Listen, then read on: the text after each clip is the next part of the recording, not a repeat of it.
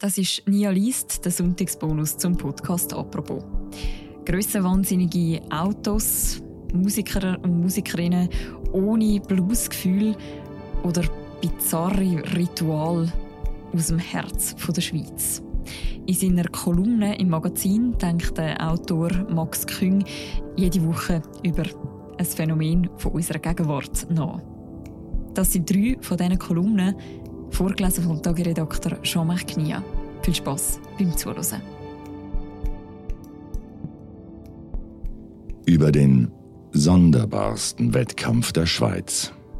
In Ingebuhl, Schwyz, findet Max Küng nicht nur die Zahnweh-heilige Apollonia, sondern auch ein Toilettenhäuschen mit einer Waage in der Schüssel.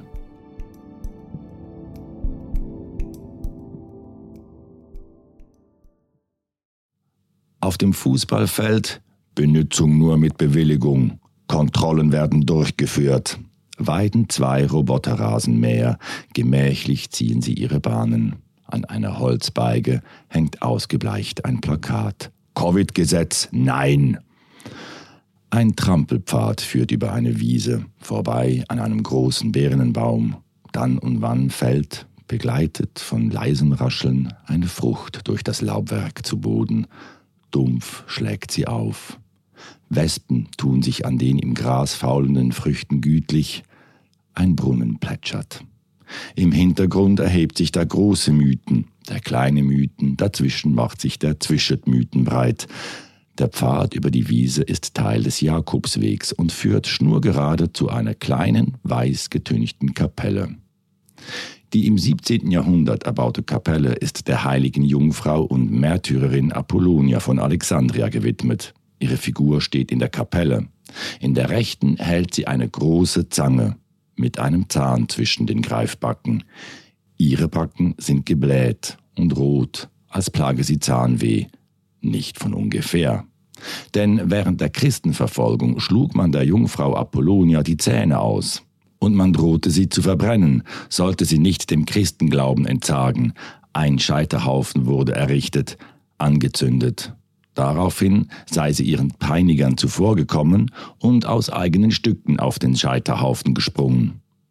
So ist es überliefert. Kirchlich wurde dies nicht als Selbstmord, sondern als Martyrium gewertet. Einer Heiligsprechung stand später folglich nichts im Weg. Noch heute sollen den besonderen Umständen ihres Martyriums wegen Menschen mit Zahnschmerzen zu dieser Kleinstkapelle pilgern, denn Apollonia ist die Schutzpatronin gegen Zahnschmerzen.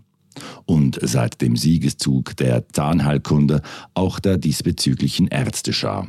Doch die Kapelle wird nicht nur von an Zahnweh Leidenden aufgesucht, Jemand hat fein säuberlich ein Hanfblatt in den weißen Verputz der alten Mauer geritzt, Stay High steht darunter. Unweit der kleinen Kapelle wurde dieses Jahr ein Fest gefeiert. Man errichtete ein Haus, genauer ein Häuschen aus braunem Holz und temporär eine Toilette. Das Besondere, sie verfügte über eine Schüssel mit integrierter Digitalwaage. Denn das stille Örtchen war der Austragungsort des Preisgegler Schweiz, einem Wettkampf, bei dem es darum ging, den größten Kothaufen in die Welt zu setzen. Man weiß, der Kanton Schwyz war immer schon reich an gelebtem Brauchtum, doch diese Ausformung ist relativ neu. Es war heuer erst die zweite Austragung. 1100 Besucherinnen und Besucher soll das Priesgegler Schwyz nach Ingenbohl gelockt haben. Für Stimmung auf dem Festgelände sorgte DJ Nitro Schnitzel. Gewonnen übrigens hat der Kronenberg Alex aus Willisau mit 262 Gramm. Die Kistler Ronja aus Siebnen, einzige Frau im Wettkampf, wurde gut Sechste, 188 Gramm. Letzter wurde eine aus Fribourg, 6 Gramm. Die ersten drei Ränge wurden mit Kränzen ausgezeichnet. Das Wettkampfklo wurde nach dem Fest wieder abgebaut. In einem Jahr wird der neue Sieger ermittelt. Kranzkoter Kronenberg hat angekündigt, seinen Titel unbedingt verteidigen zu wollen. Und die Zeit, sie vergeht derweil. Die Birnen fallen, die Rasenmäher drehen ihre Runden, Die Figur der Apollonia hält die große Zange mit dem Zahn in ihrer Rechten, und über allem wachen die Mythen, alle beide, und auch der dazwischen. Der Ort der Stille und das stille Örtchen, das Heilige und das Profane, im Kanton Schwyz kommt alles nah zusammen.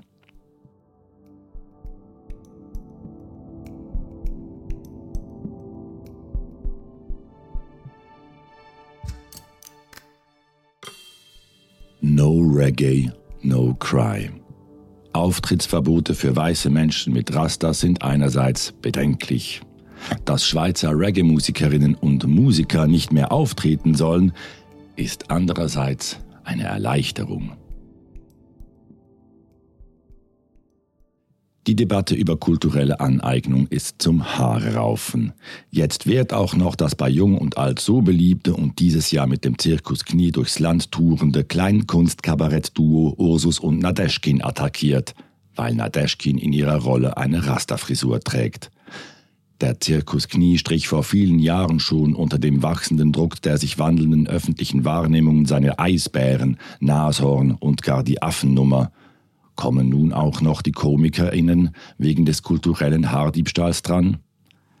Klar ist, die an der Rasterfrisur mit ihren Dreadlocks hängenden Musikrichtung Reggae ist hierzulande schwer unter Druck geraten, denn die Musik gehört uns nicht. Und wir haben kein Recht, uns bei unterdrückten Minderheiten zu bedienen, wie es uns gefällt wobei ein Verbot der Ausführung von Reggae durch privilegierte SchweizerInnen etwas wäre, mit dem ich gut leben könnte. Denn ich mochte den weißgespülten, lauwarmen und selbstgefälligen Sun is shining und ich rauche noch einen Joint und alles ist easy und cool und wir fummeln im Hippiebus rum oder treiben es in der Hängematte, aber faultiermäßig relaxed und vor allem erst noch eine Tüte rollen, lang und dick wie eine Baguette. Yeah, Reggae, noch nie besonders. Ich weiß, Reggae ist nicht gleich Reggae und nichts gegen stark dosierten, harzigen Dub aus kontrolliert jamaikanischem Anbau, etwa von Lee Scratch Perry, der wiederum des Öfteren mit nicht-jamaikanischen MusikerInnen kollaborierte, etwa mit The Clash oder den Beastie Boys, durchs Band kulturelle Austauschprogramme mit Gewinn für alle. Aber rein weißer, hüftsteifer Alpenreggae wird wohl zukünftig nicht mehr am Radio gespielt werden können, sondern im kulturellen Giftschrank verschwinden. So auch der Kulturklau-Klassiker Kriosk von Polohofers Rumpelstilz zusammen mit allen Rasterperücken aus dem Fasnachtsbedarf. Die Diskussion um kulturelle Aneignung im Musikgeschäft ist bei uns eben erst in Gang gekommen nimmt aber rasch an Fahrt auf und erfasst wohl oder übel auch Genres jenseits des Reggae. So manche bis anhin selbstverständliche Selbstverständlichkeit wird erschüttert werden oder anders gesagt, gewisse Irrtümer werden aufgelöst, etwa der von Weißen gespielte Blues. Denn der Blues ist natürlich die musikalische Ausdrucksform von Unterdrückten par excellence.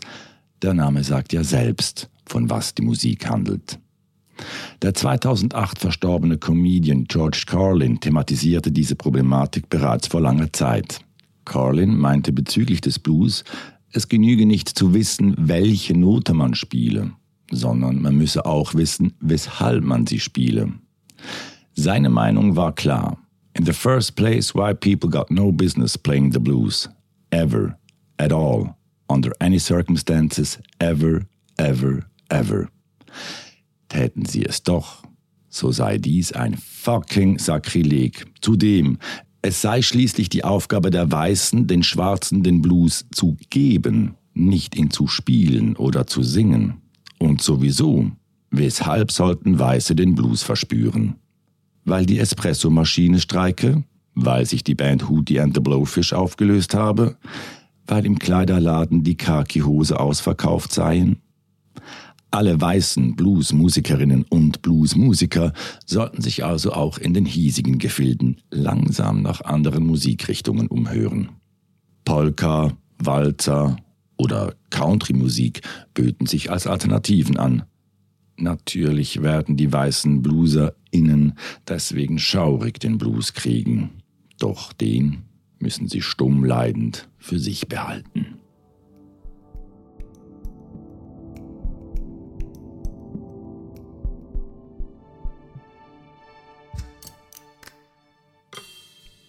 Autos haben sich in letzter Zeit echt gehen lassen.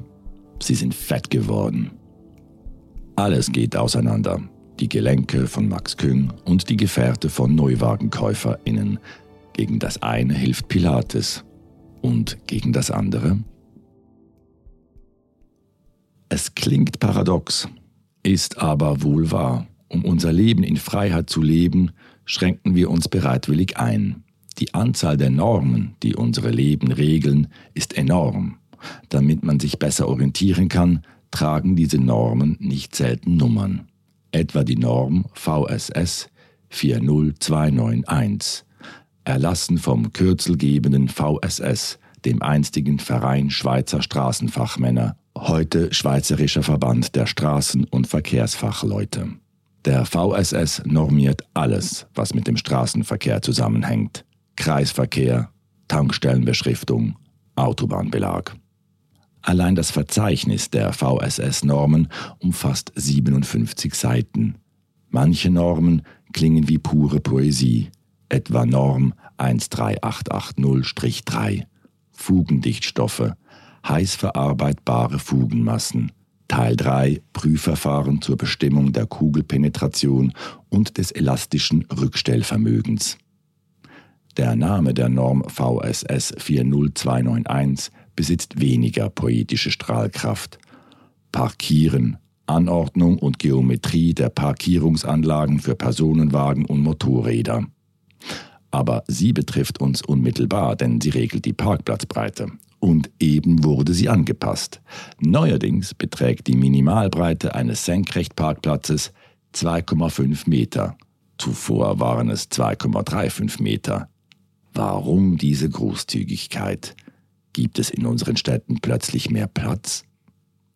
Meine Pilates-Lehrerin trägt einen schönen Vornamen, der mit Benz als Anhängsel auch von einem deutschen Autohersteller verwendet wird. Von ihrem Studio aus blickt man auf die vierspurige Ein- und Ausfallstraße, welche die Goldküste mit der Stadt Zürich verbindet. Und was sehe ich da? Morgens um halb acht, während ich versuche, mit den Fingerspitzen die Zehen zu erreichen und das elastische Rückstellvermögen meines Rückens teste. Eine Karawane meist schwarzer Autos. Eine Blechkiste nach der anderen. Ein steter Strom. Oft sitzt in den Autos bloß ein Mensch drin. Die Karren wälzen auf die Stadt zu, dringen in sie ein, um dann irgendwo in einer Tiefgarage oder auf einem Parkplatz zu stehen, bis es abends wieder nach Hause geht. Und was mir auffällt, aus dem fünften Stock, was der Blick von oben herab gnadenlos preisgibt, die Autos haben sich in letzter Zeit echt gehen lassen. Sie sind fett geworden. Miniaturisierung ist ein schönes Wort, wenn auch nicht ganz einfach auszusprechen. Dass der Mensch fähig ist, Dinge so weiterzuentwickeln, dass sie kleiner werden, weniger Raum benötigen, weniger Ressourcen, dies ist ein Zeichen von Intelligenz. Nehmen wir das Beispiel Computer. Der ENIAC Großrechner wurde 1946 präsentiert. Er besaß beinahe die Maße einer Turnhalle, genauer 10 mal 17 Meter und wog 27 Tonnen. 50 Jahre später entwickelten zu seinem runden Geburtstag ein paar StudentInnen einen Chip, der dieselbe Rechenleistung wie der ENIAC aufwies. Die Größe des Chips 7,44 mal 5,29 mm. In die Größenordnung Turnhalle bewegt sich leider das Automobildesign. Alles wächst, vor allem in der Breite. Und nicht nur die grausliche SUV-Kategorie wird immer fetter, auch die kleinen werden immer größer. Waren die Mittelklasse-Modelle der Reihe 3 von BMW einst 1,61 Meter breit, so messen sie aktuell 1,83 Meter. Der VW-Bus, liebevoll Bulli genannt, Urvater aller Reisemobile und bei Freaks und Hippies populär, maß einst 1,75 Meter. Breit waren also bloß die kiffenden Insassen. Die neue Elektroversion ID Boss genannt, kommt auf 1,99 Meter, mit Rückspiegeln gar auf über 2,21 Meter. Die Gründe für diese Autoadipositas sind mir schleierhaft. Und ich frage mich, weshalb gibt es dafür eigentlich keine vernünftige Norm? Drei Kolumnen vom Magazin-Kolumnist und Autor Max Küng. Alle Kolumnen von ihm und alle anderen Kolumnen aus dem Magazin die finden wir auch bei uns auf der Webseite und in der App vom Tagi und von allen Media-Titeln. Wir verlinken das auch noch im Beschreibung zu dieser Episode. Und das war der Sonntagsbonus zum Podcast «Apropos». Die nächste Folge von «Apropos» die hören ihr morgen wieder am Montag. Bis dann, macht's gut. Ciao miteinander.